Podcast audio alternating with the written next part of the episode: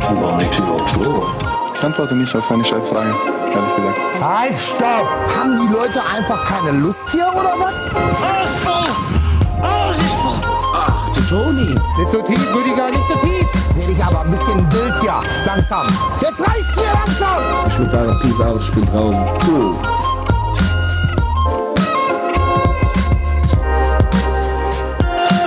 Sag mal, Tegen, kann, meinst du, man kann von, von Sekt Dünnschiss bekommen? Ist das ein, ist das ein Ding?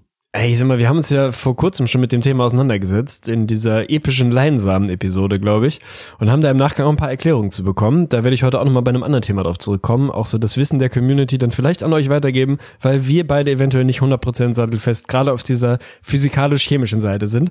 Deswegen will ich mir da keine, keine Aussage anmaßen. Rein aus meiner persönlichen Erfahrung würde ich sagen, safe. Also auf jeden Fall Sekt hat auch so diesen, diesen leidensamen Charakter, dass es einfach in den Organismus geht, das Megafon zückt und mal richtig anschiebt und richtig Party macht, wie der Typ, der kleine Schlagmann am Achterruder.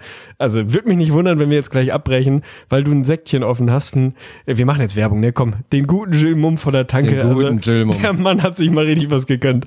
So ist Ey, es. freut mich, freut mich. Ich bin gespannt, wie lange du es aushältst. An der Stelle natürlich herzlich willkommen zu eurem Hobby- und Profi-Alkoholiker-Podcast Lirum Larum. Wir sind wieder völlig da und ja, Sir Arne Tegen hat mir eben das Kommando gegeben. Es gibt absolut kein Szenario, in dem du jetzt ohne einen Tropfen Alkohol in diese Episode gehst und von daher, weil ich tatsächlich kein Bier hatte und die ganze Zeit, also ich war on an island. Also ich, ich konnte einfach schon wieder nicht raus. Kein Auto, ich hatte ja auch Corona-Verdacht und so weiter. Ich konnte einfach nicht einkaufen gehen. Ich krieg eventuell gleich noch eine Bierlieferung und kann dann eventuell noch nachhopfen. Aber das war jetzt so ein Ding. Und da musste ich mir tatsächlich den Sekt holen. Gute Hintergrundstory ist, also auch sehr romantisch, zu meinem 32. Geburtstag. Sarah hatte vergessen, vorher irgendwie was zu organisieren und musste, weil es, glaube ich, ein Feiertag war, schön zur Tanke. zur Tanke und hat den guten, den guten Mumm für 8 Euro oder so gekauft, ey. Und dann habe ich mir den schön lauwarm eben zubereitet in einem Glas, in dem vorher dieses Krümeltee Eistee-Sirup drin war. Und ich weiß nicht, ob du das schon mal ausprobiert hast, gerade mit Sprudel. Das Ding schäumt wie verrückt. Es ist wirklich krass. Also Sekt ist ja eh ein guter Schäumer, aber auf dieses Restsirup drauf, es hat ewig gedauert.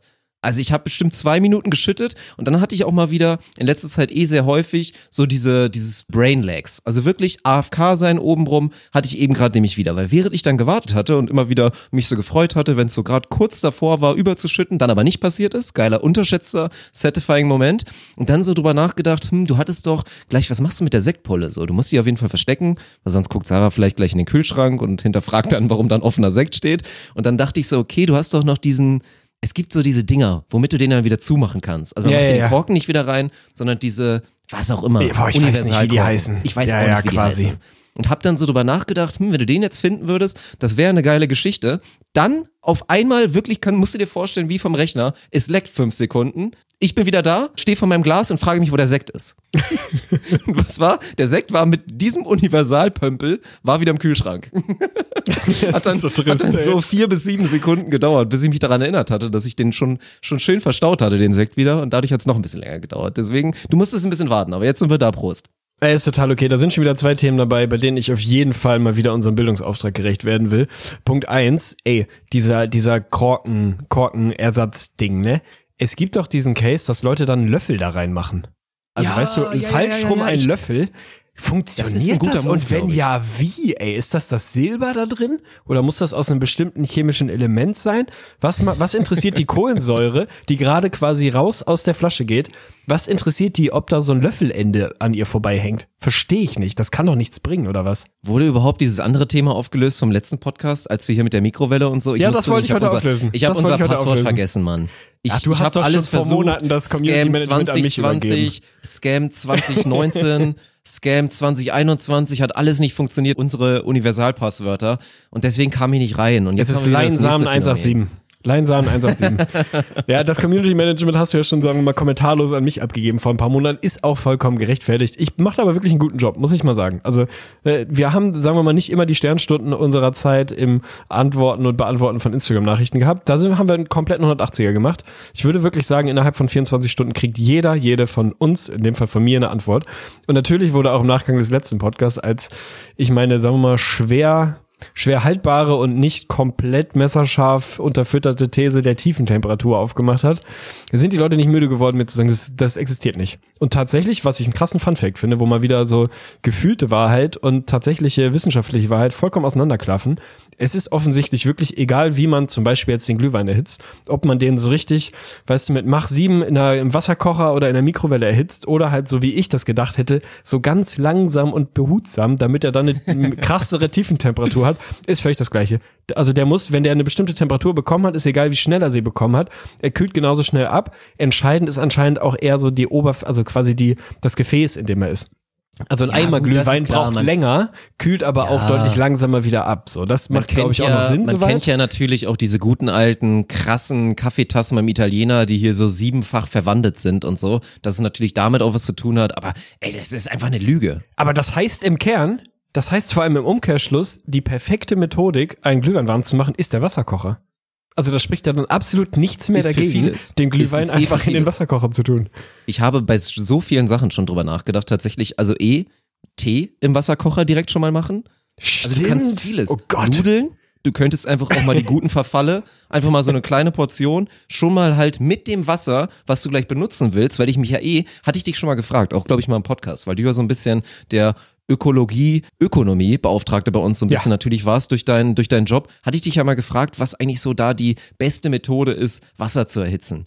Ob man halt den Weg geht zu sagen, okay, ich mache wirklich kaltes Wasser, dann einfach Vollgas Herd an, ob man das Wasser ein bisschen laufen lässt und wartet, bis es heiß ist, oder ob man sich für den Wasserkocher entscheidet. Und ich glaube, dieser Wasserkocher, Nudeln schon direkt rein und dann das heiße Wasser mit den Nudeln, die dann so leicht vorgegart sogar schon in den Topf gehen, das ist unterschätzt, Mann. Man braucht halt irgendwie einen guten Wasserkocher, der diesen ganzen Scheiß ab kann. Aber ansonsten, ey, Glühwein, Nudeln machen, ich wäre all in. Ich glaube, ich hole mir jetzt einen zweiten Wasserkocher und mache hier nur noch Schindluder damit. Finde ich geil. Und dann brauchen wir irgendwann, wenn wir unser Merch machen, wird eins der ersten Produkte auf jeden Fall der Wasserkocher sein. Das ist ja auch wieder so ein Ding, ne? Da haben wir bestimmt auch schon mal drüber geredet, aber das ist wirklich wieder mal Punkt 17 in der Liste der Dinge, die Elon Musk in den letzten Jahren wirklich verkackt hat. Mein Wasserkocher, ne? Kein Scheiß. Das ist jetzt nicht irgendwie, weiß ich nicht, der Porsche unter den Wasserkochern ist aber auch nicht das 10-Euro-Modell von Amazon oder so, sondern halt so ein basic, ganz vernünftiger Wasserkocher von, keine Ahnung, ich weiß nicht was für eine Marke, aber auch so eine der gängigen Küchengerätemarken. Echt ein grundsolides Produkt, ne?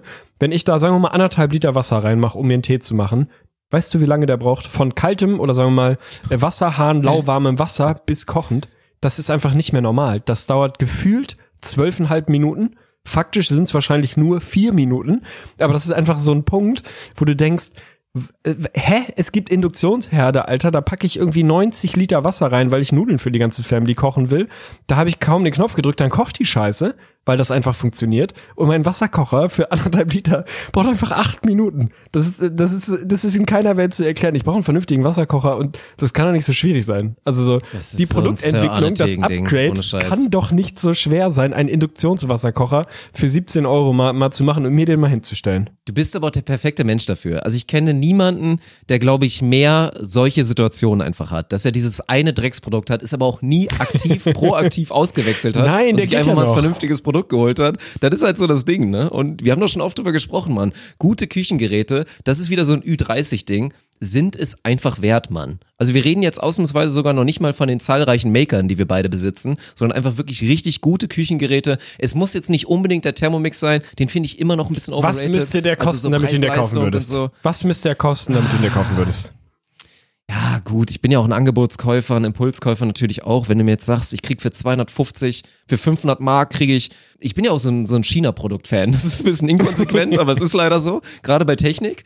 Und wenn ich mir da so ein 250 Euro China-Thermomix du mir da hinstellst, der irgendwie noch 40% Rabatt hat, dann könnte ich wahrscheinlich nicht Nein sagen, ja. Und würde mir eine Suppe nach der anderen 1000, zubereiten. 1325 Euro. Dafür hat er wahrscheinlich Ja, auch ein besseres. WLAN als Das mein PC. Mhm. Aber was ist los, Alter? Was ist denn mit der Welt passiert, Mann, dass du 1300 Euro für so ein Apparillo da Ja, bezahlen musst? deswegen sind die Leute ja auch immer so krass stolz auf ihren Thermomix und können es wirklich. Thermomix ist das neue Vegan sein. Der Tesla Einfach des kleinen Mannes, In ey. jedem Satz erwähnen, dass man so ein Scheißding hat und wie schön diese letzte Kürbissuppe wieder war. Und ich musste ja gar nichts machen. Der hat sogar für mich geschnitten. Alles reingemacht, 50 Minuten später, so lecker, so lecker, hätte ich nicht besser hinbekommen können. Das ist echt so Alman Annette bei ihrem Mädelsabend oder Alman Achim, wenn er mit seinen Boys in der Kneipe sitzt, ey. Der lange überzeugt werden musste, dass der Thermomix eine gute Idee ist und dann ist er voll drin. Dahinter hängt doch auch so diese Vorwerkmafia, oder? Das ist doch garantiert auch wieder dieses Schneeball-Ding, wo du sagst, ey, für jeden Thermomix, den du in deinem Freundeskreis noch irgendwem andrehst, kriegst du auch nochmal irgendwie 200 Euro und dann schneeballmäßig bist innerhalb von anderthalb Jahren bist du Rich Kid, weil du irgendwie 700 Thermomixe verkauft hast über dein System. Ist geil. Ist eh ein Projekt oder ein Konstrukt, was ich, was ich fühle. Ne, wir haben ja schon mal drüber gesprochen, privat, glaube ich, über diese Staubsauger-YouTube-Dokus, die ich mir mal reingezogen habe, Staubsaugervertreter. Premium, einfach eine absolut geile Welt, die sich da aufmacht von Leuten, die teure Staubsauger verkaufen. Ich weiß gar nicht, ob das auch Vorwerk ist, aber ich, es ist zumindest sowas ähnliches. Nee, Hula heißt das, glaube ich, oder Hila oder frag mich was. Auch so eine Marke, wo einfach so ein Basic-Staubsauger, der noch nicht mal selber fahren kann oder WLAN hat oder keine Ahnung was kann und irgendwie den Grundriss seiner Wohnung ausmisst und in jede Ecke kommt, sondern einfach so ein komplett normaler, kabelbetriebener Staubsauger, der aber irgendwie, keine Ahnung, die 70.000-fache Saugleistung angeblich haben soll kostet halt irgendwie 927 Euro. Und dann hast du dieses typische Klientel von irgendwie blond nach hinten gegelten Gehaare, kommt der Kai zu dir nach Hause und erklärt dir, Hannelore, warum es eigentlich keinen anderen Weg geben kann für dich, als diesen verdammten Staubsauger zu kaufen, wie das Ding dein Leben revolutionieren wird. Kippt dir einfach so einen Haufen Müll auf den Teppich, saugt drüber und zeigt dir, guck mal, hat er alles wieder eingenommen. Und denkst so, ja geil, ey, also das kann mein anderer auch für 40 Euro im besten Fall, aber hey. Und dann so diese typischen Geschichten, das ist Menschen, menschliche Gehirne, ne? Sowas von simpel. Dann das einzige, die einzige Revolution, also wahrscheinlich hat er auch ein bisschen mehr Saugkraft als andere Staubsauger, scheißegal. Aber die Kernrevolution davon ist, dass es halt durchsichtig ist, damit du als guter Allmann den Dreck auch noch sehen kannst, der da drin rumwirbelt und dieses Wasser, was da drin ist, dann nach und nach dunkel wird. Und das ist dann der Case. Weißt du, so Case proven, dieser Sauger ist so gut, das Wasser, was hier drin ist, wird nach und nach dreckig. Ja, es ist- denkst, es ist genial. Ja, es ist Staub. Natürlich wird das dreckig. Das ist genial beidseitig, weil du hast halt, du hast zwei Szenarien und beide sind großartig. Entweder kannst du darauf stolz sein, dass dein Staubsauger sehr gut funktioniert und es dann super eklig und dunkel da drin ist, oder du kannst stolz darauf sein, dass du unfassbar Ah, reinlich stimmt. bist und das Ding da drin noch nicht mal richtig dreckig ist.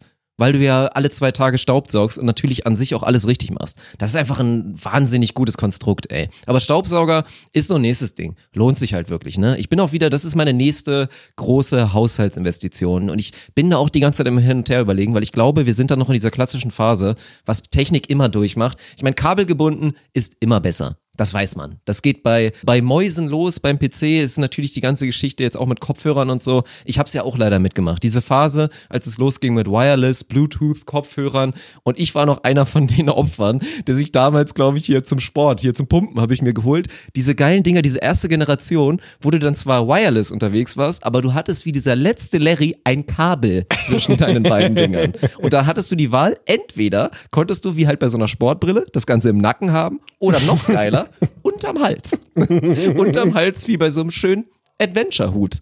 Also das ist unfassbar, ey. Und das Ding war wirklich so, dass du hast dich, du hast dich einen Meter bewegt und du durfst dich nicht umdrehen, weil du sonst damals wie beim Discman die erste Störung bekommen hast. Und ich habe dafür, glaube ich, 150 Euro ausgegeben. Es ist wirklich Wahnsinn. Und jetzt hat sich innerhalb von einem Jahr alles so krass verändert. Es ging so schnell. Du kriegst für 50 Mark, kriegst du irgendwie inzwischen halt ganz krasse Earbuds und so, so iPod-mäßig gefaked. Es ist, es ist wirklich heftig. Und deswegen warte ich halt noch ein bisschen, weil ich, ich bin auch immer, ich mag das, diesen Sweet Spot zu finden. Also so viel auszugeben, dass es halt wirklich richtig geil ist. Und wenn, dann will ich auch so ein Wireless-Ding haben, weil es schon sehr, sehr, sehr, sehr gutes Produkt ist, muss man sagen. Aber es ist, glaube ich, gefährlich. Also da kannst du ganz schnell mal 200 Euro ausgeben und hast dann, hast dann wirklich am falschen Ende gespart. So der Klassiker. Ja, safe. Ich finde das immer so geil, wenn du Produkte wirklich so in der absoluten Beta-Phase quasi kaufst. Also so, so wie du mit den Kopfhörern, so der erste Versuch mal zu sagen, okay, wir gehen jetzt im weitesten Sinne kabellos, aber hast halt ein absolutes Scheißprodukt. Und ich bin halt auch der absolute Prototyp für sowas, ne? Der dann sagt, okay, geil, das ist eine Revolution, das brauche ich. Ist nie eine gute Idee. Einfach nie. Wartet immer mal bis auf die zweite, dritte Generation eines Produktes. Dann würde ich sagen, werden die langsam vernünftig. Vorher sind sie einfach teuer, weil vermeintlich revolutionär und funktionieren nicht. Ich wette mit dir, der erste Wasserkocher hat eine Kochzeit von 45 Minuten gehabt, wo du in der Zeit sieben Lagerfeuer hättest machen können und das Wasser irgendwie anders heiß kriegen können. Wird garantiert ein scheiß Produkt gewesen sein. Man muss immer ein bisschen abwarten. Also seid nicht First Mover, ey. Das ist mein Appell an euch. Nicht überall im Leben, aber gerade bei so einer, auf so einer Technik- und Anschaffungsebene, seid nicht immer die Ersten. Wartet ein kleines bisschen und dann schlagt ihr zu. Ist der, Aber ist ist das nicht vielleicht auch geilere? Weg. Ist das nicht vielleicht auch asozial? Weil ich meine, so ein bisschen, was ja gerade natürlich auch wieder sehr akut ist, ich meine, wir sind jetzt nicht die, der Corona-Podcast, euer Corona-Podcast, aber das ganze Thema, mein Gott, es wird ja natürlich immer heikler. Ich denk mal bald, also Sachsen hat ja jetzt schon angefangen mit ab nächsten Montag wirklich wieder Full Lockdown, Schulen, Kitas, alles dicht. Genau das, was die Regierung wirklich bis zum letzten verhindern wollte. Und jetzt sind wir an diesem Stand angekommen, bis zum letzten. Und ich denke auch, dass viele Bundesländer nachziehen werden. Und wir reden ja natürlich immer noch über die potenzielle Lösung, die es zwar rauszögern wird, weil wir haben halt nicht so viele Impfungen, beziehungsweise Deutschland hat sich vielleicht nicht gekümmert. Die Impfung die Beta-Phase der Impfung, weil eigentlich wissen auch alle, hm, so ein, also der Prozess, eine Impfung zu machen, selbst bei Krankheiten, die vielleicht etwas weniger gravierend sind, so, das dauert eigentlich eine ganze Weile. Das sind schon mal ein paar Jahre, die vielleicht mal ins Lande gehen. Und jetzt, gut, ich meine, Time is nause. Man muss halt was machen, man muss reagieren. Und jetzt gibt's ja die Corona-Impfung. Und ohne Scheiß, es ist ja, ich würde ja mal behaupten, Weird Flex, aber jetzt auch so die Twitch-Community, das ist ja schon überdurchschnittlich so vom Intellekt. Also es gibt natürlich genug, die es auch, die es auch ordentlich runterreißen, so liebe Grüße an Gürson natürlich auch. Aber es gibt halt, gibt halt schon, es, es, gibt ja schon viele schlaue Jungs da. Und wir hatten das wirklich letztens als Thema. Ich weiß nicht, ob du mit dabei warst. Nee. Und der Konsens war eigentlich so ein bisschen, dass die meisten mindestens so ein, so ein schlechtes Gefühl in der Magengrube hätten oder wirklich einfach straight up sagen würden, ich wäre da nicht dabei. Wenn ich die Wahl hätte, zu den ersten zu gehören, die sich impfen lassen. Ich mach's einfach nicht, weil ich zu viel Schiss habe davor, dass es vielleicht noch nicht bei 100 Prozent ist, dass ich dann natürlich dann auch, ja, wie bei allem Nebenwirkungen bekommen könnte und dass das eventuell eine falsche Entscheidung ist. Und ich weiß immer noch nicht so genau, wie ich darüber denken soll. Mir geht's halt genauso. Ich wäre mir auch mindestens unsicher. Ich wüsste nicht, wie ich entscheiden sollte.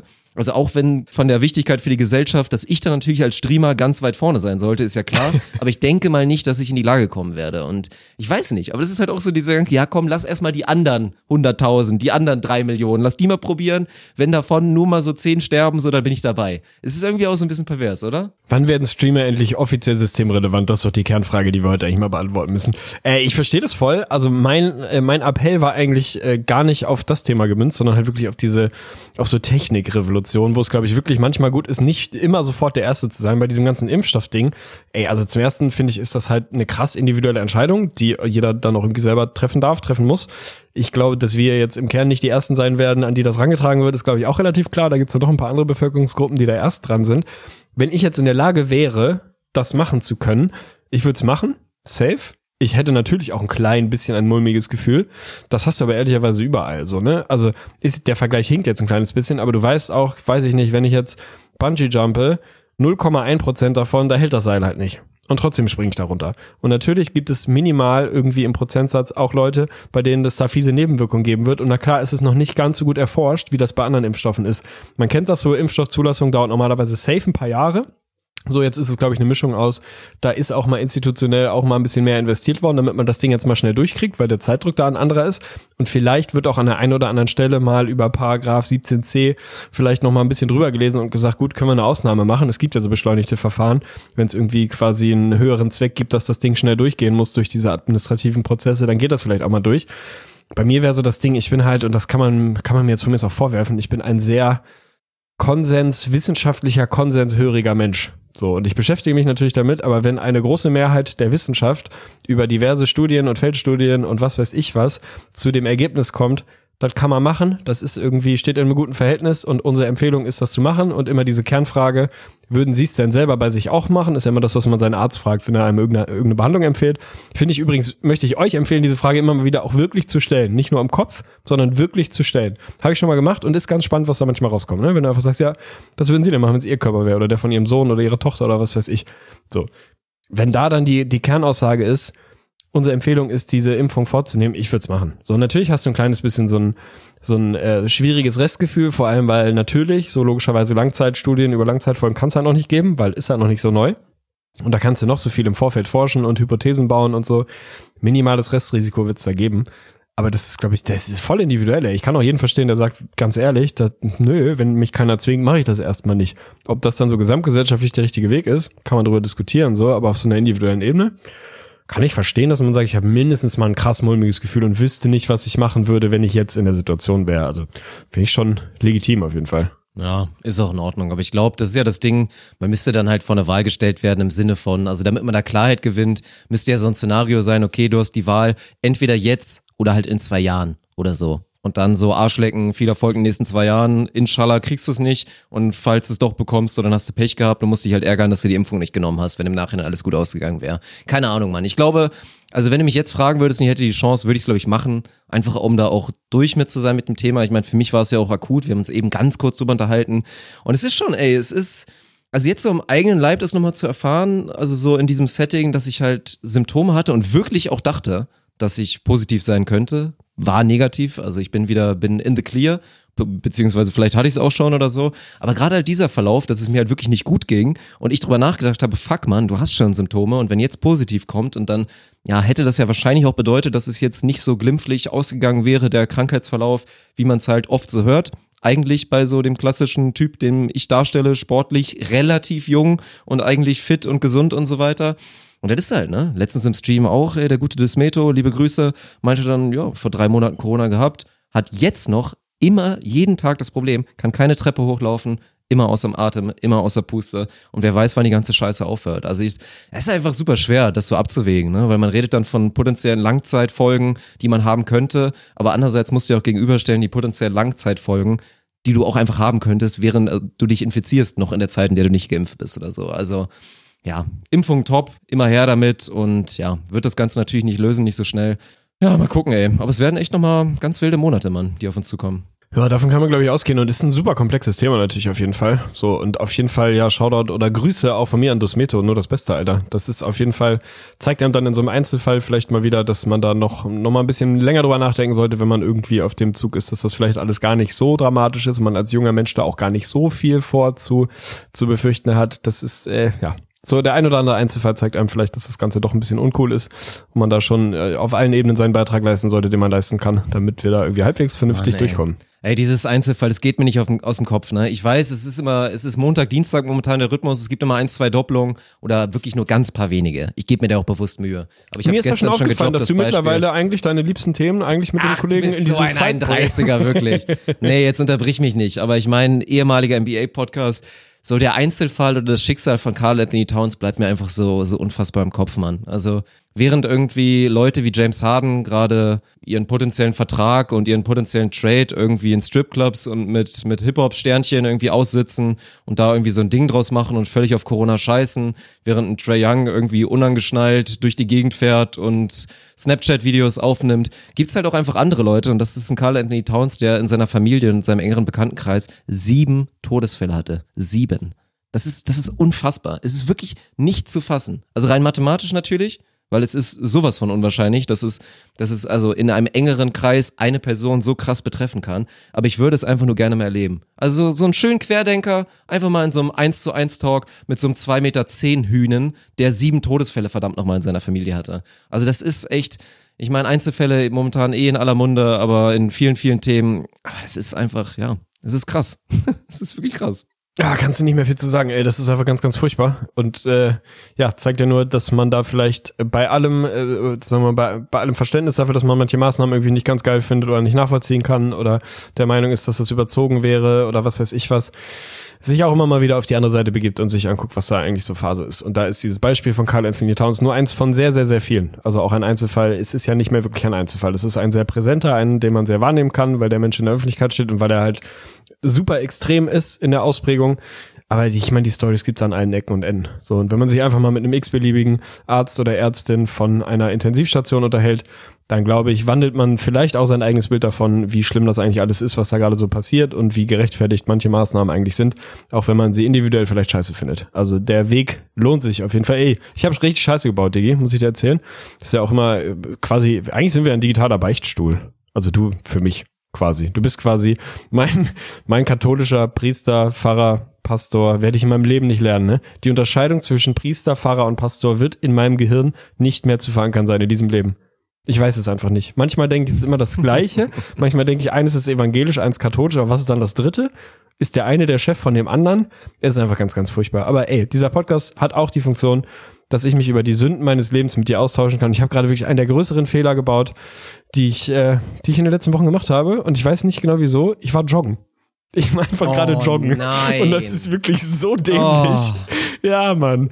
So absolute dumme Idee. Ich hasse ja schon mal joggen. So jeder Mensch, der aus dem Ballsport kommt, würde ich mal unterstellen, vielleicht nicht jeder, ich würde sagen, 90 Prozent der Menschen, die eine langjährige, in Anführungsstrichen, Karriere, Laufbahn, was auch immer, mit Ballsport auf einem leidlich vernünftigen Niveau irgendwie hinter sich haben, hassen Joggen, weil Joggen einfach scheiße ist. Warum soll ich joggen? Weil da ist kein Ball. Was soll das? Also einfach blöd im Kreis laufen, einfach maximaler Schmutz. Aber ich hatte irgendwie heute diesen Drang, ich muss mich körperlich betätigen. Ich hatte gestern ziemlich einen Scheißtag, heute war irgendwie auch nicht so geil. Und dann dieses Urgefühl von dieser, dieser Wunsch von, ich muss schwitzen also das war eigentlich das Einzige, was ich wirklich wollte, war schwitzen. Hätte ich eine Sauna gehabt, wäre ich in die Sauna gegangen, wäre okay gewesen. Hätte ich einfach den ganzen Mock, quasi geistigen, seelischen Mock der letzten 48 Stunden hätte ich ausgeschwitzt, gar kein Problem. Habe ich die Option? Nicht wirklich. Ich hätte jetzt meine Heizung alle irgendwie auf fünf drehen können, Türen zu und mich irgendwie mit einem warmen Bier unter eine Decke legen, hätte ich auch geschwitzt, aber das ist kein so reinigendes Schwitzen. Und ich hatte diesen unbedingten Impuls zu schwitzen. Bin joggen gegangen. Nur dumm, ne? Joggen ist einfach dumm. Also für mich persönlich einfach scheiße. Es, hat zu null Prozent Spaß gemacht. Ich habe mir irgendwie erst einen Podcast reingemacht, habe dann relativ schnell gemerkt, okay, nee, das irgendwie, ich brauche was, weiß ich nicht, was äh, mobilisierenderes. Bin dann also auf Mucke umgestiegen und habe dann auch so explizit nach Mucke gesucht, die irgendwie so einen guten Beat hat, immer mit dieser absolut absurden Hoffnung. Also ist ja immer so geil. Wann war ich das letzte Mal joggen? Wahrscheinlich so 2004 oder so. War ich freiwillig das letzte Mal joggen. Was überlege ich mir jetzt? Ich gehe joggen, aber ich bin ja clever, ne? Ich suche mir jetzt Mucke, die ein Beat hat, der quasi mein Gehirn Oh dazu nein. verführt, genau in dem Oh Beat zu Gott. laufen. Also wirklich das Szenario, ne? Noch so wissenschaftlich allmann ja, ja, ja. asozial Absolut daran zu gehen. dumm. Oh mein Gott. Absolut dumm. Bin dann hier eine halbe Stunde durch die Gegend gelaufen, habe ich meine Jogging-Schuhe, ich habe tatsächlich Laufschuhe von vor ein paar Jahren irgendwie mal für eine Fußballvorbereitung oder so gekauft, habe ich sie gefunden? Natürlich nicht. Hatte hier noch so alte, mehr oder weniger so alte Jordans liegen und dachte, komm, die halbe Stunde, die ich jetzt joggen gehe, kann ich auch in denen. Was ist das Ergebnis? Ich habe hab ich geschwitzt? Ja. War es irgendwie eine positive Erfahrung? Zu null Prozent. Das Einzige, was jetzt ist, meine Hüfte und meine Knie und meine, Knie, meine Knochen tun weh, weil ich halt in Scheißschuhen joggen war auf Asphalt, was einfach maximal dümmste Idee. Und eher Minus, also so im Gesamtbild auf jeden Fall ein Minus, aber ey, es ist passiert. Ich, also mein Appell an euch, geht einfach nicht joggen. Geht nicht joggen, wenn ihr es nicht gerne macht. Wirklich nicht. Mann, das ist wirklich Public Service Announcement, ne? Und ich wollte gerade den Gag bringen, dass du ja auch schon an dieser Grenze bist zu, sollte nicht mehr joggen wegen übergewichtig. aber, aber nein, also du bist ja, Okay. glaube ich, gerade wieder auf einem guten Weg. Ja, aber es ist ja eigentlich. wirklich so. Also das ist halt, das ist halt kein Spaß und das ist auch kein Bodyshaming. Aber ich bin wirklich mehrfach, also nicht nur auf dem Dorf, in der Stadt, überall, Mann. Gerade auch in der Stadt, auch in Köln, weil das ist immer der Klassiker. Sonntags, während ich irgendwie mit einem Kater mich mit einem Buddy getroffen habe, irgendwo auf einer Parkbank um halb elf und am Kiosk irgendwie das erste halbe aufgemacht habe, so sind dann halt die Leute mit einem schlechten Gewissen am Sonntag teilweise bei 40 Grad, teilweise bei minus 10 Grad, sind da irgendwie joggen gegangen mit einer Technik. Und das ist halt das Ding. Ja, es gibt eine Technik. Und erstmal tut mir leid, wie gesagt, kein Bodyshaming. Aber wenn du über 10 Kilo Übergewicht hast und es geht in Richtung über 20, dann bist du sehr wahrscheinlich, außer du bist irgendwie Wolverine, nicht für Joggen gemacht. Vor allen Dingen, weil du sehr wahrscheinlich eine unfassbar beschissene Lauftechnik haben wirst. Ja, es safe. ist wirklich eklatant und schlimm. Auch für alte Menschen gilt das auch. Ich meine, mein Gott, wir sind Ü30. Ich merke auch, dass meine Gelenke nicht mehr so funktionieren wie vor zehn Jahren. Das ist normal. Und noch zu glauben, dass man mit Ü50 einfach das, das Beste wäre, am besten noch aus Asphalt da immer schön ohne Abfedern da rumzuballern, das geht nicht, Mann. Das ist verantwortungslos. Und die Leute machen sich einfach kaputt. Und für mich ist auch immer so ein Totschlagargument, wieder eigentlich kein Bodyshaming, aber ist ja der Klassiker. Hamburg-Marathon, irgendwo angesagt für so ein Wochenende und so ein, zwei Tage vorher gibt's immer für die Idioten, aus den Halbmarathon oder so. Für die Übermotivierten, die sich das mal ein paar Monate vorgenommen haben. Ich habe das schon ein paar Mal miterlebt. Unfreiwillig, Parkplatz suchend oder in der Bahn fahrend. Auch in Köln. Und wie gesagt, ich will jetzt keinem zu nahe treten. Aber guck dir mal so ein Halbmarathon-Teilnehmerfeld an und sag mir mal ganz ehrlich, wer da sportlich von aussieht. Also offensichtlich ist Laufen Thema fit sein. Ich meine, fit aussehen, fit wirken ist nicht immer fit sein. Das ist natürlich völlig klar. Das, Das möchte ich stimmt. darstellen. Aber da gibt's so viele bessere Alternativen. Dann meinetwegen, dann geh zu der größten Schmutzpersönlichkeit, die es auf YouTube gibt. So, geh zu Pamela Reif und mach irgendein 10 Minuten Workout, dann bist du besser mit bedient. Oder mach, mach irgendwie vernünftiges Krafttraining mit ein paar, keine Ahnung, mit ein paar Supersets, da kommst du auch ins Schwitzen und machst dazu noch was für deine Muskulatur mit hoffentlich guter Technik. Es ist, es ist bitter, Mann. Aber ich, ich, ich fühle es, es ist wieder, es ist, ich gehe Warum hält sich das 2.0. so? Warum Ich- hält ich sich Joggen nicht, so? Also, und andere, andere Frage, wie viele Leute, wie viel Prozent der Leute würden noch joggen, wenn man sie dabei nicht sehen würde? Weil meine These ist natürlich ein bisschen Hamburg geprägt, so, aber in Hamburg Classic Hotspot zum Joggen um die Alster rum. Und original, wenn du sagst, hier ist eine Checkliste an, was braucht eine gute Strecke, die gut geeignet sein sollte, um joggen zu gehen? die großen zehn Punkte erfüllt die Alster keinen. Absolut keinen. Und auf der Liste von, was hindert dich daran, vernünftig joggen zu gehen, die großen zehn erfüllt die Alster alle zehn. Es macht einfach keinen Sinn, da joggen zu gehen. Es ist viel zu viel Verkehr, es sind viel zu viele Leute. Du bist in der Regel trotzdem auf Asphalt unterwegs. Es macht einfach absolut keinen Sinn. Der Blick ist schön, aber ansonsten geht es um genau eine Sache, nämlich von möglichst vielen Leuten dabei gesehen zu werden, dass man gerade joggen ist. So, das ist der einzige Zweck, den man wirklich verfolgen kann, wenn man um die Alster joggt. Ich gar nicht hate gegen Joggen, so geht joggen, wenn ihr das geil findet, macht so. Aber warum um die Alster so? Und ich glaube, das ist wirklich so ein Ding von, wenn man, die- wenn du Hollow Man, stell dir vor, alle Jogger wären Hollow Man. Du könntest sie nicht sehen. Oder der Typ aus diesem Film, den wir bei dir geguckt haben, der mir immer noch schlaflose Nächte macht, Mann, weil er einfach ekelhaft war, dieser Horrorfilm, den wir geguckt haben. Wenn du unsichtbar wärst und beim Joggen nicht gesehen werden könntest, 70 Prozent der Leute würden einfach nicht joggen. Ja. Die würden zu Hause sitzen und sagen, ja, warum soll ich mir das denn geben? Macht ja überhaupt keinen, wenn sie ehrlich zu Ja, es gibt halt sind. beides. Wenn es sie gibt ehrlich halt beides. Viele wollen gesehen, also die wollen gesehen werden, das ist ganz klar, sieht man auch immer schon am Outfit. Dann gibt's aber auch die anderen, die eher so mit diesem latent schlechten Gewissen und komm, ich muss was machen, erkennst du auch immer schon am Outfit, siehst du bei den Frauen immer, die haben Hohe dann nicht irgendwie so Stirnbanddichte vor allem. eine, so eine, so eine, ja, das sowieso. Und dann siehst du mal, der Klassiker ist so bei ganz unsportlichen Frauen, die noch nie irgendwo im Sportverein waren, die besitzen dann auch nicht so diese klassischen Tights, die ja alle sportlichen Frauen immer anziehen, weil es gut aussieht, weil es sehr bequem ist, formend ist und so weiter, sehr schmeichelnd. So, die haben dann wirklich diese Oldschool Woll-Leggings einfach an und gehen dann damit laufen mit so diesen absolut ältesten Joggingschuhen, die du dir vorstellen kannst und mit so einem Longsleeve und mit einem Stirnband. Das ist so der Klassiker. Und ich glaube, die würden das gerne nehmen, dieses Thema mit nicht gesehen werden. Aber ja, es ist natürlich wie immer, wie beim guten alten Rennrad für den Ü45-Mann mit latenter Midlife-Crisis der zweiten, so ist das natürlich auch ein Riesenthema. Es ist so ein Ding. Ey, wenn du dir eins von diesen Produkten kaufen müsstest, eins, sagen wir Home Trainer, Cross Trainer, Stationary Bike oder Rudergerät. Gibt's einen Case, in dem du dir eins davon früher oder später kaufst? Siehst du zumindest für das Fall. Rudergerät einen Case oder ist es wirklich Nein, ich finde nicht machbar? auch, ich finde das Rudergerät auch so wahnsinnig prätentiös und scheiße. Also es ist theoretisch, ich meine, es hat noch, noch am ehesten halt diesen Faktor, ich meine, die Ruderbewegung mit den Beinen und natürlich auch so für den Rücken und so, macht wahrscheinlich am ehesten Sinn, das so als ganzheitliches Ding zu sehen für den, für den Büromenschen oder was auch immer, der sich einfach ein bisschen bewegen will, sich ein bisschen ausbauen will. Dann würde ich das wahrscheinlich am meisten empfehlen, weil es gelenkschonsten ist und noch ein bisschen muskulär auch noch eine Wirkung hat. Aber nein, Mann. Also ich, ich rede halt immer aus meiner Dorfbubble und die ist auch sehr angenehm. Aber was ich halt jedem empfehlen würde, ist halt dieses, ich habe es glaube ich irgendwann mal Intervallspazier oder Intervalljoggen oder Intervallspazieren gehen getauft, ist halt wirklich dieser Faktor. Ich weiß nicht, das liegt aber auch bei mir daran. Ich bin halt ein ADHS-Patient. So, ich habe einfach wirklich das Bedürfnis, ich gehe, also ich kann erstmal nicht still sitzen. Ich, das ist, viele würden auch einfach sagen, das ist straight up unhöflich, weil ich, ich empfange einen Gast und das erste, was ich mache, ist durch die Wohnung laufen Ja, und nicht irgendwie fünf Minuten auf der gleichen Stelle zu sitzen. Ich kann es nicht. Und ich habe wirklich das Bedürfnis, wenn ich auch einfach alleine irgendwo rumlaufe, einfach mal kurz einen Sprint anzuziehen. da habe ich einfach Bock drauf. Das ist, ich merke einfach so, boah, jetzt einen Sprint anziehen wäre richtig geil.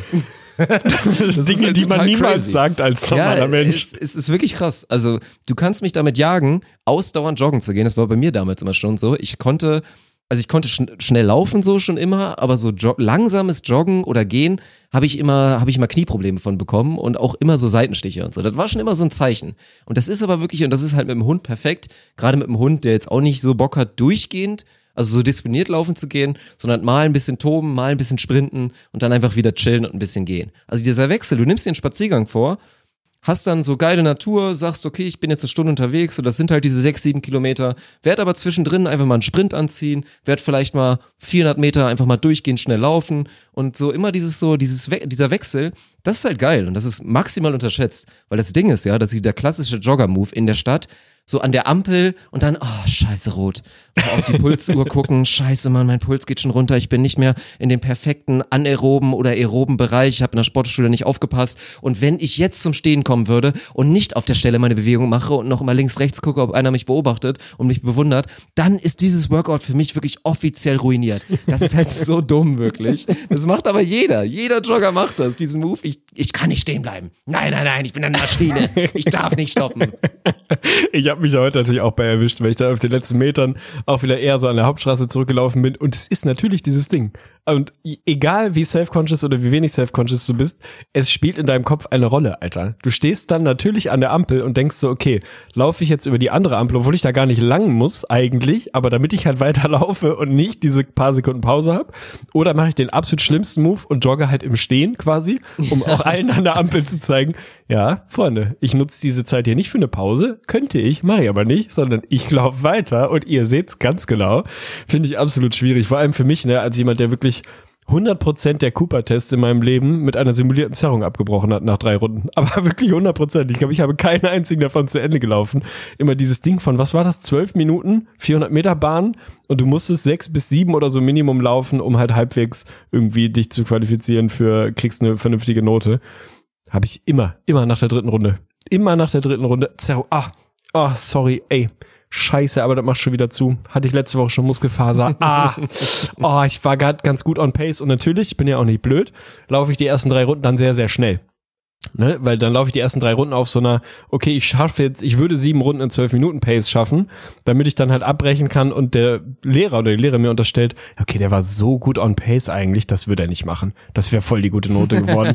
der würde er jetzt niemals einfach so wegschenken. Und ich selber eigentlich schon so 85 Prozent meiner Energie verbraucht für drei schnelle Runden, dann die Zerrung eingestreut, ab nach Hause läuft, Dankeschön, am Nachmittag. Ey, also alle meine Sportlehrer da draußen, es tut mir leid, aber es war ein reiner Scam. Das ist krass. Ich musste es im Sportunterricht, Sportunterricht echt nie machen. Ich kenn's nur aus dieser Fußballblase. Ja, ja. Und das war halt wirklich immer ärgerlich, ne? Gerade zu Zeiten, wo du dich wirklich noch beweisen musstest und so weiter. Aber ich hatte halt einmal eine Saison so diesen maximalen Sweet Spot bei Teutonia im Herrenbereich. Und es war wirklich so, dass die besten Spieler, bis auf vielleicht so ein, zwei Ausnahmen, halt alle so super lauffaule Wichser waren.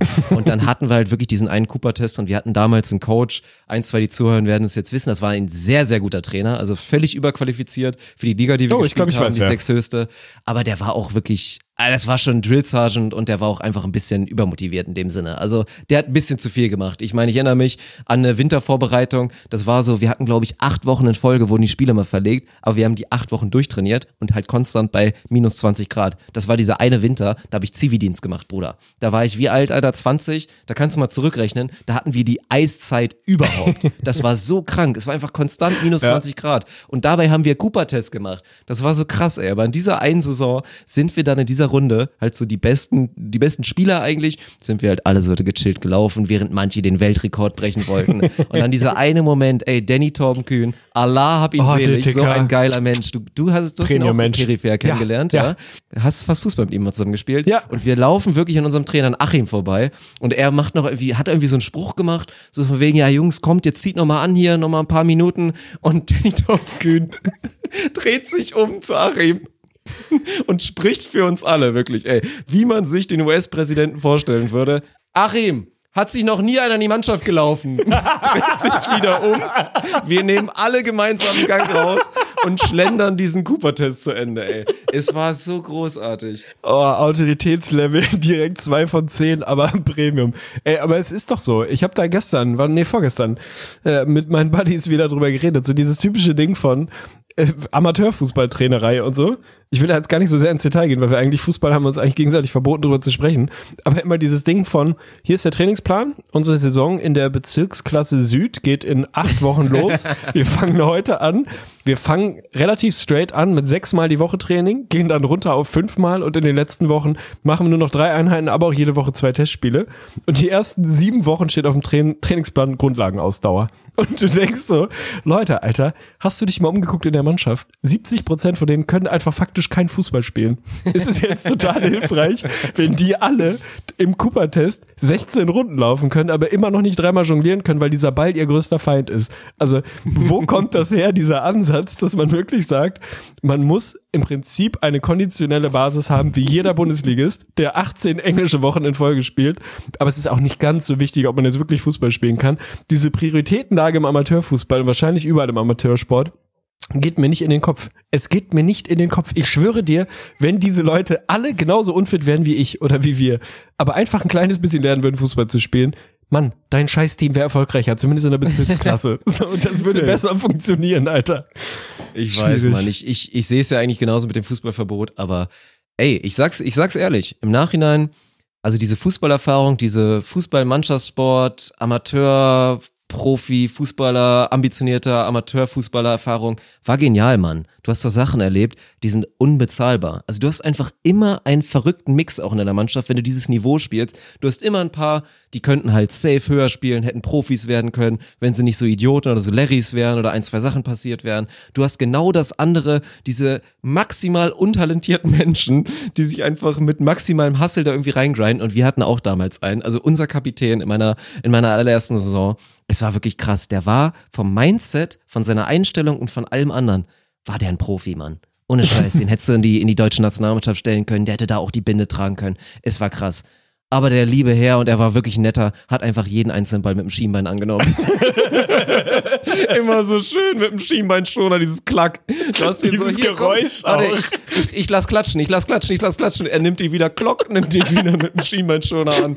Und es war einfach tragisch, Mann. Wenn er wirklich ein kleines bisschen mehr Talent oder überhaupt ein Hauch mehr Talent, ey, dann wäre so safe ein Profi geworden. Es, es gibt einfach alles. Ah, ich finde diese Zeit einfach geil, auch wenn man sich dann selber daran zurückerinnert, was einem da so für Charaktere über den Weg gelaufen sind und so. Es war einfach eine glorreiche Zeit und ich finde einfach dieses Ist Thema so. Prioritäten, Prioritätensetzung im Traineramt finde ich einfach glorreich. Also es gibt wirklich, ich würde sagen, wahrscheinlich in 30 Prozent aller Kreisliga-Fußballmannschaften in Deutschland gibt es mittlerweile einen Ernährungsberater. Aber keiner von so denen krass, kann ne? Fußball spielen. Es ist, also jetzt nicht pauschal gegen alle, die in der Kreisliga spielen, das ist gar nicht mein Punkt so. Aber das ist einfach dieses Ding von Grundlagenausdauer sechs Wochen. Warum denn? Wir machen jetzt Waldlauf. Es gibt einfach, ey, und das ist jetzt echt keine Revolution, dafür muss man jetzt nicht Pep Guardiola oder Julian Nagelsmann sein. Wenn ihr auf, also wenn ihr Trainer seid oder Trainerin auf einem Basisniveau im Amateursport und sagen wir mal, bleiben wir mal bei dem Beispiel Fußball. Ich würde mal pauschal sagen, so aus niedersächsischer Sicht, so alles unter Landesliga, macht einfach keine einzige Einheit und keine einzige Bewegung ohne dieses runde Ding, um das es geht. Ihr könnt ja trotzdem laufen, aber nimm halt den Ball dabei mit. Das reicht schon. Das macht die Leute schon instant 30 Prozent besser, weil für die meisten der Ball jetzt nicht der beste Freund ist, ne? Aber dieses Jahr hier, wir machen jetzt Waldlauf, bei uns auch damals bei Treubund, ey, rest in peace, heute Einheit, wir, wir laufen zum Kotzberg. Und warum heißt der Kotzberg der Kotzberg? Kotzberg, ja, natürlich, weil oben alle am Kotzen sind. Was ist denn das für eine Pädagogik und was auch für eine Sportwissenschaft, die sagt, ja, und also weißt du, dann Ey, ist ja das den Setting, Kotzberg will ich nicht missen, sag ich dir ehrlich. ich will den auch will nicht ich missen, aber das kann doch nicht angehen, dass irgendwie, dass du dann als Trainer am Ende nach Hause fährst nach so einer Einheit und sagst, 70 Prozent der Mannschaft haben, haben gekotzt heute. Das war eine gute Einheit. Ist so, was ist denn das für ein Ansatz, Mann? Das ist doch nicht richtig, ey. Ich fand vor allen Dingen Großartig. immer geil, das war mein Lieblingspunkt. Also am Kotzberg, es war keine Ahnung, das war glaube ich eher teambildend, Mann. Das war eine krasse Erfahrung und es haben einfach alle durchgezogen. Das war damals glaube ich genial, deswegen hat es auch funktioniert. Wenn du da eins, zwei mehr Querulanten gehabt hättest, so oder mich vorgespult in fünf Jahren, dann wäre das Ding gescheitert, glaube ich. Dann hättest du es nicht machen können. Aber so damals bei uns, es hat funktioniert und ich fand es einfach immer wieder herrlich. Es war natürlich, es war unfassbar anstrengend, man so ein wirklich für Lüneburger Verhältnisse so einen steilen Berg hochzusprinten und das halt zehnmal.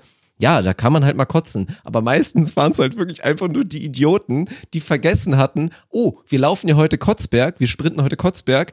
Ich sollte eventuell mal die Cornflakes mit dem Liter Milch heute Morgen mal weglassen. Es sind immer diejenigen, die, die wirklich Cereals mit Milch vorher gefrühstückt hatten, die sich da ausgebrochen haben. Es war wirklich ein, tragisch komisch, tragisch komisch. Ah, es war eine gute Zeit damals. Ich habe das alles geliebt. Also und ich liebe das bis heute einfach auch gar nicht auf einer wertenden Ebene, aber diesen weiß ich nicht, diesen verkappten Professionalismus im Amateursport und gerade im Amateurfußball ist einfach glorreich. Ich liebe das. Dieses, wir haben jetzt eine Ernährungsberatung. Ähm, Jungs, denkt dran, nächste Woche messen wir eure Laktatwerte. Du denkst so, Alter, wirklich, wir spielen gegen den Abstieg in der Bezirksliga. Hast du dich mal umgeguckt in der Kabine, Mann? Laktat ist echt das geringste Problem, was die Leute hier haben, das, ey. das ist echt, ja, was denn, Achim? Ja, kann ich dir sagen. 3,5 hatte ich, voll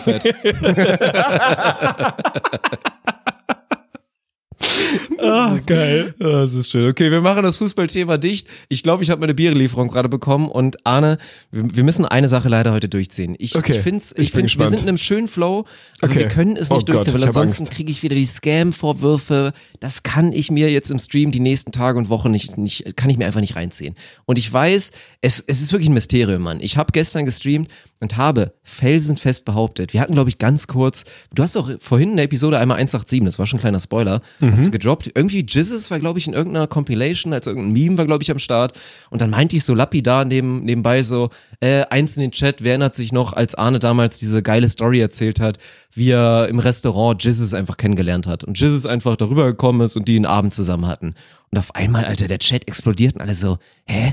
Was, was erzählst du? Was? Habe ich die Episode verpasst? Wann war die denn? Sag, welche Episode, ich höre nach und so weiter. Und irgendwann waren sich wirklich alle einig, dass das einfach nicht passiert ist. Das war wieder so ein klassischer Moment. Ich war mir zu 100% sicher, genauso wie, dass ich Glurak in meiner Pokémon-Sammlung habe, hatte ich natürlich nicht, dass du diese Geschichte im Podcast erzählt hattest. Dann dachte ich, das war zu der damaligen Scam-Zeit, als wir noch Patreon Exclusive, hier den Lirum Larum Podcast, da nur rausgehauen haben, dass du es vielleicht da gemacht hast. Dann schicke ich dir live im Stream eine Sprachnachricht und frag dich und das Worst-Case-Szenario tritt ein, du sagst so, äh, Diggi, ich glaube, das ist nicht passiert.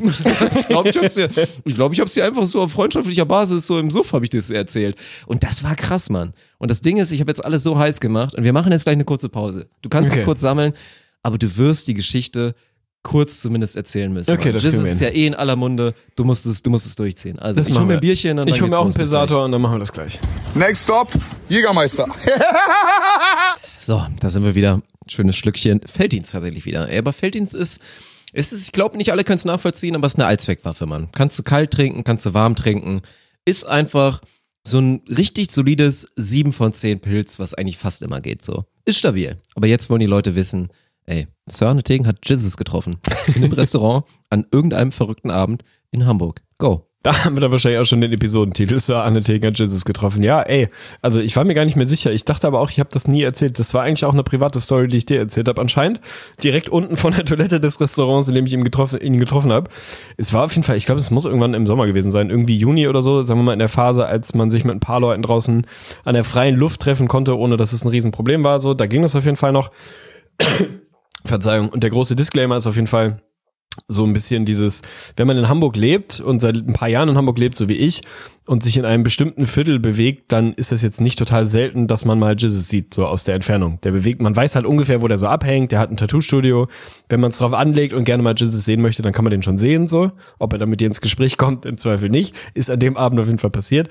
Aber so im Normalfall ist es jetzt nichts wahnsinnig Besonderes. Das ist so ein bisschen, ja, du triffst halt auch mal Jan Delay. So, keine Ahnung, wenn du in Köln lebst, Ewigkeit. Oh, den haben wir mal immer- zusammen mal in einem Club gesehen Genau. in Hamburg tatsächlich. ja, genau. Und wenn du in Köln lebst und immer, weiß ich nicht, durch Ehrenfeld läufst, wirst du auch mal Tommy Schmidt oder vielleicht auch mal Böhmi sehen. Das wird halt passieren. Ist oh, jetzt- so oft, ey. Genau. Mhm. Ist jetzt ja gar nicht so besonders. Und in der Schanze, so im weitesten, im weitesten Sinne in der Schanze, wenn du da halt irgendwie abhängst, dann wirst du die 187er und vor allem Jizzes halt immer mal wieder treffend so. Und das Szenario war eigentlich relativ banal. Ich war mit ein paar von meinen, vor allem alten Arbeitskollegen, Freunden irgendwie in, in einem Italiener sitzen, so, ähm, von dem man weiß, dass die, äh, dass die 187er da so ein bisschen ihre Hand drauf haben. Es ist jetzt aber im Prinzip ist es ein normaler Italiener. Also es ist jetzt nicht ein, man geht dahin, weil die Leute da abhängen Ding, sondern es ist halt normaler, guter Italiener in einer guten Lage, so wo man halt gut draußen sitzen kann, was trinken kann, was essen kann, gute Pizza kriegt, so alles relativ basic, relativ easy waren wir halt irgendwie unterwegs und haben halt irgendwie ein Bier getrunken, was gegessen und so. Ganz normal, gab eigentlich keinen Bezug zum, zum Thema Jizzes oder so, bis irgendwann die Freundin von dem einen Kumpel von mir, die auch seit, ey, keine Ahnung,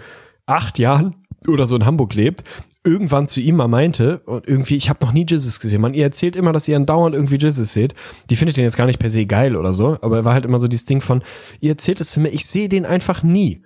Man sieht den einfach nicht. Und das hat Roman mir erzählt, während er dabei war, sie aber nicht. Ich gucke über Romans Schulter und sag, ja, das ist jetzt echt ein bisschen witzig, weil da hinten ist Jesus. so, er stand halt einfach, und das ist kein Scheiß, er stand halt einfach safe wieder da, so, und war da halt irgendwie am rumlatschen. Und da hat dann irgendwie angefangen zu telefonieren, ne, und dieser ganze, also dieses ganze Szenerie, ey, man muss echt dabei gewesen sein. Ich habe Bilder auf dem Handy, ich habe dir ein paar Bilder geschickt. Es ist wirklich Premium, Mann. Und ey, Disclaimer, ich habe ein bisschen Angst, dass Jesus aus irgendwelchen Gründen diesen Podcast hört und ich mir jetzt Angst um meine körperliche Unversehrtheit machen muss. So ist es nicht gemeint, aber es war schon einfach eine Bilderbuchstory. So Setting, äh, guter Sommerabend, irgendwie äh, relativ viele Leute draußen, alles irgendwie entspannt. Jesus am Handy mit, mit einer kurzen Hose, einem absolut dreckigen T-Shirt, einer maximalen Goldkette, einer fetten goldenen Rolex und irgendwie seinem Handy am Ohr, also zugeschossen bis unters Dach, ne? Auf allen Ebenen einfach komplett zerlegt. So, und auf, an seinem Handy am Telefonieren und ist irgendwie draußen immer vor dem Restaurant hin und her gegangen und hat in seinem, sagen wir mal, bekannten Style und Duktus ein Gespräch mit irgendwem geführt. Halt so dieses, Wallah, ich schwöre, wenn du mich verarschen willst, dann töte ich dich. so ungefähr so diese, diese Ebene, aber halt sehr laut und ist halt immer so hin und her geschlendert. So irgendwann ist er reingegangen wieder in den Italiener, da hat man dann gesehen, okay, da anscheinend einen Tisch drin. Das wusste man nicht, wenn du da mal pissen gegangen bist, dann hast du ihn da wieder sitzen sehen und so. Und es war irgendwie, ja, war halt so ein Ding, wo man gedacht hat, oh ja, gut, das ist schon schwierig, aber ist halt wie es ist. So, und wir waren irgendwie zu sechs, glaube ich. Irgendwie drei Jungs, drei Mädels, irgendwie mehr oder weniger so. Saßen draußen, haben unser Bier getrunken und auf einmal, weiß ich nicht, ich weiß nicht mehr, wie es passiert ist und was der Anschlusspunkt war. Auf einmal steht Jesus halt bei uns am Tisch. So, das, das sind diese klassischen Bierzeltgarnituren, die da stehen. Ich saß relativ weit weg von ihm sozusagen und er stand auf einmal halt frontal bei uns am Tisch und hat angefangen mit uns zu reden. So und das geilste an dem Setting war, dass drei von den Mädels, also ich glaube, nee, es waren vier Mädels, zwei Jungs und drei von den Mädels kannten ihn gar nicht. Also weder haben sie ihn Was? erkannt, Okay. weder erkannt noch konnten sie mit dem Namen irgendwie was anfangen, waren von dieser Erscheinung, weil der Mann ist unterschätzt riesig, also das ist schon ein ziemlicher Schrank Ja, ist ein Brecher. ist echt eine gute Kante. Waren von dieser Erscheinung auf jeden Fall, äh, sagen wir mal, wertfrei beeindruckt, auf jeden Fall. Und dann steht der Typ bei uns am Tisch, muss sich festhalten an der Stirnseite unseres Tisches, weil alles andere wäre ganz schwierig geworden, hat dann auch so seinen Whisky Cola bei uns auf den Tisch geknallt, hat dann erstmal an meinen Tabak gegriffen und sich eine Kippe gedreht, selbstverständlich ohne zu fragen, müssen wir nicht drüber sprechen, unter Ehrenmännern. Also, das war nicht das Setting, wo ich gesagt hätte, Mensch, Jizzy hätte auch mal fragen können. so, das wäre, glaube ich, nicht so gut angekommen. Naja, und war dann da irgendwie am Erzählen und war halt, also sehr besoffen und ich würde sagen, nach allem, was man so sehen konnte, auch wahrscheinlich ein, zwei andere Substanzen irgendwie mit, mit am Start gehabt, war auf jeden Fall so ein bisschen druff so und hat dann halt angefangen, uns Sachen zu erzählen. Das erste, was er mir erzählt hat oder gezeigt hat, oder also ich hatte dann irgendwie relativ großen Gesprächsanteil mit ihm, weiß ich auch nicht genau wieso. Das erste war ein frisches Stacheldraht-Nackeltattoo, was er sich hatte stechen lassen. Natürlich, irgendwie, weil was auch Wer sonst nicht? ist ja ganz normal, wenn man da gerade irgendwie dabei ist. Naja, dann ging das über Themen wie, äh, dass er gerade ja irgendwie wieder Razzia und Fahndung bei ihm hatte, aber äh, Zitat, die Wichser von den Bullen natürlich nichts gefunden haben, weil die sind auch zu dumm und wissen gar nicht, wo sie gucken müssen. also ungefähr so, so dieses Perfekt. Level. Ging irgendwie wieder um, um Steuerthematiken und so. Und dann kam tatsächlich so dieser, dieser Twist im Gespräch, dass auf einmal wir den, boah, ich weiß nicht, ist vielleicht ein bisschen staatstragend formuliert, aber du hattest das Gefühl, du hast ein bisschen den Menschen hinter dieser Schale der Kunst, weiß ich nicht, inwieweit eine Kunstfigur ist, aber so de- des von außen wahrnehmbaren Jizzes gesehen, weil wir irgendwie, er war total besoffen und hat dann so seinen Sentimentalen bekommen. Ich kann das sehr gut nachvollziehen, kriege ich auch immer, wenn ich was getrunken habe. So, und dann hat er halt irgendwie groß erzählt, über wie wichtig ihm seine Familie ist. Ähm, und dass das halt das Größte ist und dass Leute einfach nur glücklich sein sollen, wenn sie eine Family haben. Und du dachtest so, okay, krass, ey, da ist anscheinend bei allem, bei allem Shit, den der Typ so abgezogen hat in den letzten Jahren, Jahrzehnten, ist da vielleicht dann doch irgendwie ein Mensch dahinter, der irgendwie, weiß ich nicht, ein bisschen eine moralische Integrität vielleicht hätte oder so. Wurde relativ schnell wieder eingefangen durch so ein, zwei Sätze, die er dann so nebenbei gestreut hat. Weil er, er, er sagte da mehr oder weniger sinngemäß so, ja, meine Familie, meine Tochter, meine Frau, ist das Wichtigste auf der Welt für mich. Ey, alles Geld, ich würde alles Geld geben für sie, ist einfach das Wichtigste auf der Welt für sie und ich liebe meine Frau. Ich liebe meine Frau. Ich ficke trotzdem andere, aber ich liebe meine Frau.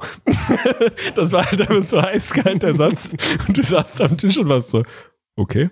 so, also bis, bis zu dem Satz dachtest du echt so, oh krass, ey, da ist echt so ein, so ein kleiner Deep Talk in ihm irgendwie irgendwie passiert, dann äh, doch wieder anders abgebogen. Und also mein Highlight dieser ganzen Geschichte war, irgendwann hat er angefangen, uns äh, über seine Goldkette zu erzählen, die wohl so 24 Karat hatte. Ich bin mir jetzt unsicher, was, was das dann wirklich bedeutet, aber er war auf jeden Fall Ich sehr denke, stolz. das ist viel, ja. Es ist wahrscheinlich relativ viel so ähm, und kostet dann wahrscheinlich auch dick fünfstellig und seine Uhr auch. Irgendwann ist es damit geendet, dass die eine Freundin von mir seine Goldkette um den Hals hatte und es gibt Bilder davon, wie sie versucht, dem sehr, sehr besoffen zerschepperten Jesus auch noch seine Uhr abzumachen, aber sie einfach technisch daran scheitert, dass sie die dicke Uhr nicht vom Handgelenk Oh bekommt. Das ist dann irgendwie Ewigkeiten passiert.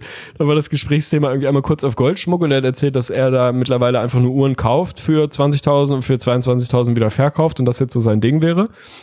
Und auch so dachte, ich, ja, gut, so kann man sich auch irgendwie, kann man sich auch beschäftigen, hat uns dann relativ detaillierten Einblick in seinen Kontostand gegeben. Das will ich jetzt hier gar nicht unbedingt erzählen, aber er- also er hat sehr aus dem Nähkästchen geplaudert, wie viele Millionen denn da so in diesem ganzen Ding so abhängen. Und mein Highlight-Moment war, als er wirklich einen sehr sentimentalen Moment hatte und über seine Tochter gesprochen hat. Oh, ich hoffe echt, das darf man nie erzählen. Äh, komm. Naja, jedenfalls stand er da stand er da und hat irgendwie erzählt, ähm, dass er früher, als seine, seine Tochter geboren ist, haben sie sich halt irgendwie überlegt, welchen Namen äh, sie ihr denn geben wollen. Und irgendwie, erinnere ich mich nicht mehr übrigens. Ich bin richtig gespannt. naja, er meinte halt so, ja, und dann haben wir irgendwie zusammen überlegt, was für einen Namen und so. Und dann meinte er sinngemäß, naja, eigentlich wollten wir sie Lana nennen, aber dann ist mir aufgefallen, Bruder, das heißt rückwärts auch, na, Digga, ich schwöre. Also so hat er das dann gesagt und du saßt dann an diesem Tisch und wusstest, also natürlich haben die komplette Nachbarschaft in 100 Meter in jede Richtung nichts anderes mehr gemacht, die letzten, und das, wir reden über einen Zeitraum von so 45 Minuten ungefähr, die da bei uns am Tisch stand, haben natürlich die kompletten Nachbartische und auch die Nachbarlokale nichts anderes gemacht, als diesem Gespräch zu folgen, weil er auch sehr, sehr laut war in dem Moment so. Und es war einfach, diese Blicke, die du, die du geerntet hast, waren so, okay, könnt, kennt ihr euch, mögt ihr euch oder sollen wir euch befreien? Kann man was tun? Also so, sollen wir das jetzt einfach so passieren lassen? Was passiert hier gerade? Ganz, ganz seltsames Setting. Irgendwann ist er gegangen, also auch einfach so kommentarlos, wie er zum Tisch gekommen ist, wo bis heute keiner weiß, warum, ist er wieder gegangen und fünf Minuten später war der Klassiker passiert, der dann natürlich passiert. Die komplette 187 Crew, inklusive Bones und allen Idioten, die da so mit dazugehören, sind dann mit ihren fetten schwarzen AMGs die ganze Zeit im Kreis um das Restaurant rumgefahren. Du saßt da und dachtest so, okay, warum? Also das war jetzt irgendwie nicht, nicht richtig nachvollziehbar, was der Sinn dahinter ist, aber haben dann da alle irgendwie nochmal gezeigt, dass, dass der da an ihn gehört. Und wir saßen wirklich zu sechs an diesem Tisch und da haben so diese letzte Stunde rekapituliert und du dachtest einfach nur, was, wa warum? Was, was war das gerade und warum ist das passiert? Und wieso uns? Und was haben wir getan, dass er von allen 20 Tischen, die da draußen standen, auf einmal bei uns stand und uns erzählt hat, wie seine Kindernamensgeschichte ist und sein Knuckle-Tattoo gezeigt und irgendwie einen aus dem Leben erzählt hat. War Wahnsinn. War wirklich ein, ein absoluter, ein einschneidendes Erlebnis und hat eigentlich nur mal wieder gezeigt, dass dieser Mensch ja schon einfach echt schwierig ist. Ja, das muss man echt sagen, weil ich meine, das ist ja Zitat Monte, Gaso ist so ein Ehrenmann. Ich meine, der ist natürlich, der hat super sympathische Momente, ist schon krass. Also da, da steckt schon ein Sympath irgendwo drin. Aber ich meine, wir werden noch, ey, ich habe gleich ein Quiz vorbereitet. Deswegen Ach, mussten wir das auf jeden Fall auch noch machen. Wir werden ein kleines Jesus-Quiz machen. Oh Gott. Es gibt eventuell ein paar Schattenseiten. Aber war da nicht noch irgendwas hier mit dieser, wie ist denn diese Kettengeschichte ausgegangen? War da nicht noch irgendwas mit der Kette? Ja, die Kette hat er der Freundin von mir geschenkt. hat sie sich aber, muss man fairerweise sagen, zwei Stunden später oder so ähnlich wiedergeholt.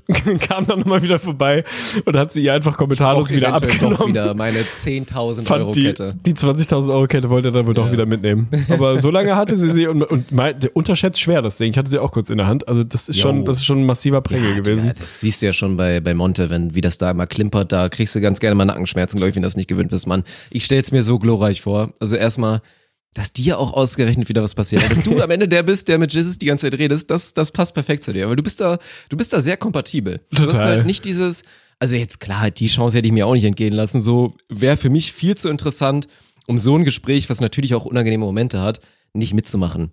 Ich würde mich halt nicht mit so dem klassischen Kneipen, Kneipenoper unterhalten, was du halt auch machen Ja, würdest. ja, aus das ist mein Ding. Du bist Das ist mein Sweet Spot. unfassbar kompatibel. Was das, spätestens ab ein Promille kannst du dich, glaube ich, mit jedem Menschen Ja, ich bin quasi. Blutgruppe Null.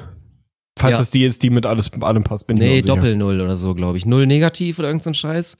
Hatten Mhm. wir letztens schon mal. Ich weiß nicht, welche Blutgruppe ich habe. Irgendein Wow, Rhesusfaktor. Nein, keine Ahnung, Mann. Ja, naja, gut. Ey, Okay, wir machen- gehen ins Quiz, wir gehen ins wir gehen ins Quiz, Quiz. ey. Ich, ich habe Oh Gott, schwierig. vorbereitet. Ich glaube, also ich habe mir jetzt keinen Einspieler vorbereitet, aber ich werde irgendein Meme oder so einspielen. Also okay, geht gleich scheinbar los mit dem Jesus-Quiz. Ich bin voll high, Digga. Oh, geil, ey.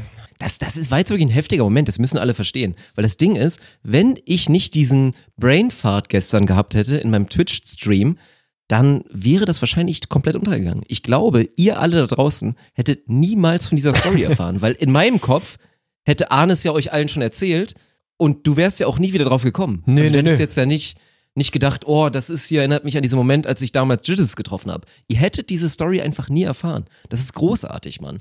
Es war eine großartige Story. Es war, glaube ich, beim zweiten Mal, weil du hast es mir ja wirklich im Sofa. Ich glaub, habe es dir von ich der Toilette unten von dem Von Italiener erzählt, der ja, in der Und ich Sprachnachricht. weiß noch, bei mir war entweder gerade wieder so eine Phase, wo ich aus Prinzip nicht antworte oder ich vielleicht busy war. Ich habe dir nicht adäquat geantwortet. So, du hast mir diese Ultra-Story dann auch geschickt und ich habe jetzt irgendwie nicht so krass schockiert da geantwortet. Das war, das war wahrscheinlich der Grundstein davon, dass das so ein bisschen untergegangen ist und nie so ein Ding geworden ist. Aber ich bin dir einfach nur dankbar. Und deswegen habe ich einfach so präventiv als Dank nochmal ein kleines Quiz vorbereitet und wir gehen direkt rein. ich bin gespannt. Wir haben jetzt natürlich schon ein, zwei Nicknames gehört. Gaso, Jizzes, so kennen wir ihn natürlich alle. Die erste Frage lautet aber, und ich bin gespannt, was bedeutet denn eigentlich dieser Name? Jizzes. Wir spielen nämlich jetzt quasi, oh, wir haben Oh, noch das einen weiß Einspieler, ich, merke glaub ich sogar. Wir haben noch, wir haben aber einen Einspieler übrigens von unserer alten Kategorie, die man noch von IGVS RIP an der Stelle kennt. 1, 2 oder 3. Ein Spiel oh ja. läuft jetzt. 1, 2 oder 3.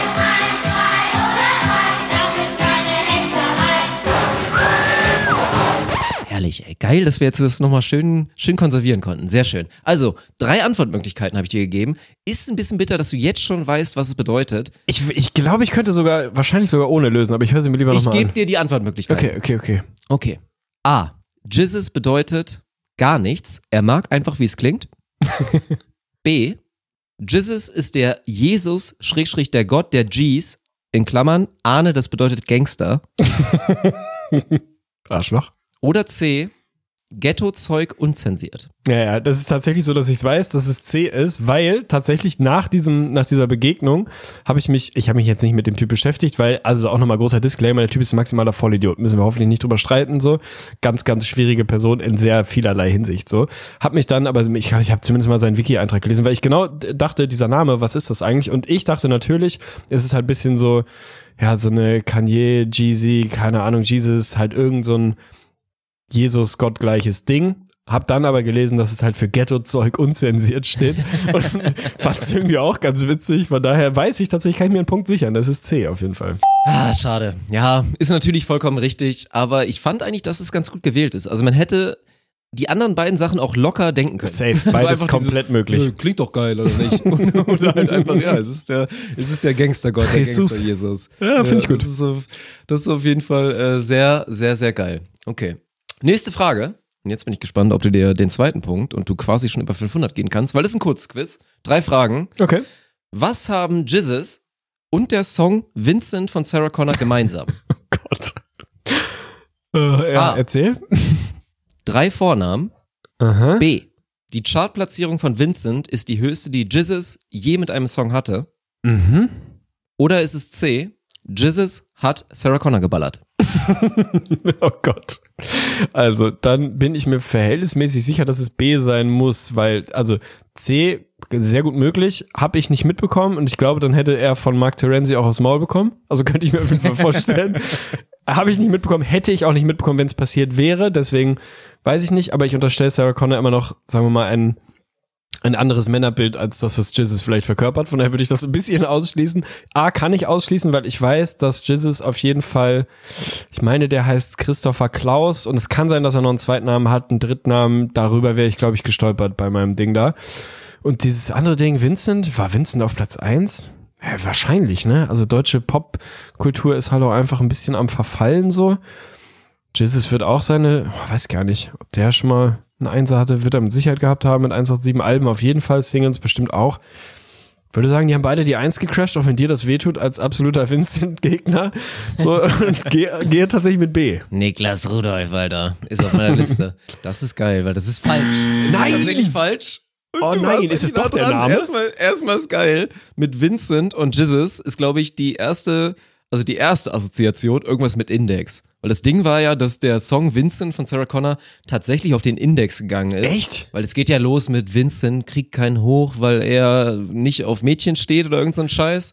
Ich weiß Ich es nicht. den Song so, nicht so gut ganz genug. Ah, okay. Ja, diese Message, die ja eigentlich gut gemeint war und eigentlich in Richtung pro Homosexualität und so weiter, kam ja so ein bisschen in den falschen Hals und das Ding ging auf den Index. Es war Ah, okay. trotzdem in den Charts vorher, allerdings nur auf Platz 8. Was heißt nur auf Platz 8? Ist natürlich mächtig. Du hast vollkommen recht. Jesus mit der 187-Bande oder ich glaube mit seinem eigenen Album hat er schon, ich glaube, zweimal die 1 gecrashed mit seinen, mit seinen Alben. Als Single tatsächlich Nee, nur Platz nicht. 3 Ja, ist er als ich. Highlight. Ja. Shit. Also mit Was erlebt 2018 war er auf Platz 3 und aktuell 2020 mit Donuts ist er auch auf Platz 3 gewesen. Geballert hat er sie, soweit ich weiß, nicht. Ganz ehrlich, ausschließen würde ich es auch nicht, weil ich finde dein Argument ganz gut. Also, sie war mit Mark Terenzi zusammen. Ich finde jetzt Jesus jetzt auch nicht so abwegig, ehrlich gesagt. So die Schwester mit Mesut Özil, so ein Jesus würde das Ganze irgendwie nochmal komplettieren. Aber es sind tatsächlich die drei Vornamen. Und da hatte ich Nein! Angst, weil du warst nah dran. Er heißt tatsächlich, du hast einen, du hast den Mittelnamen halt rausgelassen, beziehungsweise du kennst ihn nicht. Er heißt halt wirklich Jesus Gaso, heißt halt bürgerlich Christopher mit Doppel F und K, also K am Anfang. Ja, das Doppel wusste F. ich, das wusste ich. Christopher Jonas Klaus. Christopher Jonas Ah, Klaus. ich dachte, Klaus wäre sein Nachname Ja. dann einfach. ja, es ist ein Nachname, aber es sind drei Vornamen. Ach so, drei Vornamen, eben der ganzen Namen. Dann habe ich die Frage falsch verstanden. Wichtig. Scheiße, ich dachte, er hat drei Vornamen. Ja, also weißt auch. du, ich dachte, er heißt Christopher Jonas Jens Klaus oder so. Nachnamen, oder was?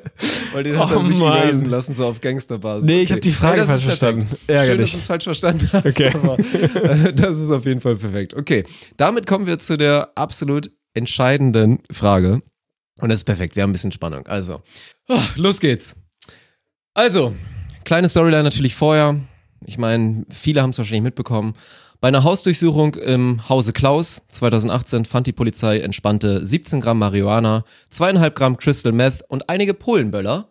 Selbstverständlich erschien Jizzes nicht zu der Anhörung und hat seitdem einen aktiven Haftbefehl. Zwischenergebnis, der Gaso muss wohl in den Bau.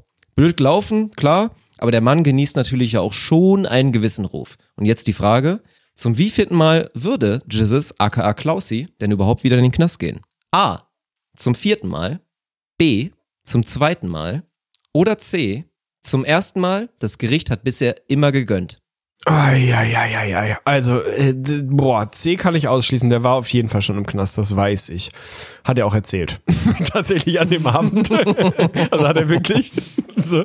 Das ist, Ähm, unwiss das ist unfair, Mann. Das ist unfaires. Vorteilswissen, ja, ja. ja aber das, also das ist ja, sagen wir, eine der Sachen über die 187er, die da schon äh, außergewöhnlich ist, dass es im Gegensatz zu den Bushidos dieser Welt, die maximal auf Gangster-Rap machen, die da tatsächlich halt echt aus dem Milieu kommen, was schwierig ist. So.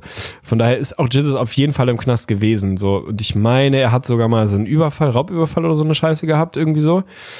Dann hat er ja verschiedene Sachen danach nochmal gehabt. Äh, hatte irgendwie natürlich Körperverletzungen, so Klassiker hier, BTM, Betäubungsmittelgesetz, auch immer wieder irgendwie passiert so. Was waren die Antwortmöglichkeiten? A, A und B. Vier und? Vier und zwei. Ich muss fairerweise dazu sagen, weil du natürlich die, die letzte Frage falsch verstanden hattest, sage ich einfach nur fairerweise, es geht jetzt nicht darum, vielleicht mal über Nacht mal drin gewesen zu ja, sein okay. oder so. Es geht legit darum, verknastet zu werden und wirklich eine Gefängnisstrafe abzusitzen. Dann würde ich tatsächlich sagen, ja, boah, ich weiß es echt nicht besser. Also äh, Verfahren wird der einen zweistelligen Bereich wahrscheinlich gegen sich haben, so, aber das ist dann ja dann doch häufig. Ich bin ja, ich als Schöffe weiß das natürlich mittlerweile. Geht dann natürlich relativ häufig dann doch nochmal für Bewährung oder für Kaution oder irgendwie Geldstrafen oder sonst welche Sozialstunden oder ähnliches dann irgendwie über die Bühne.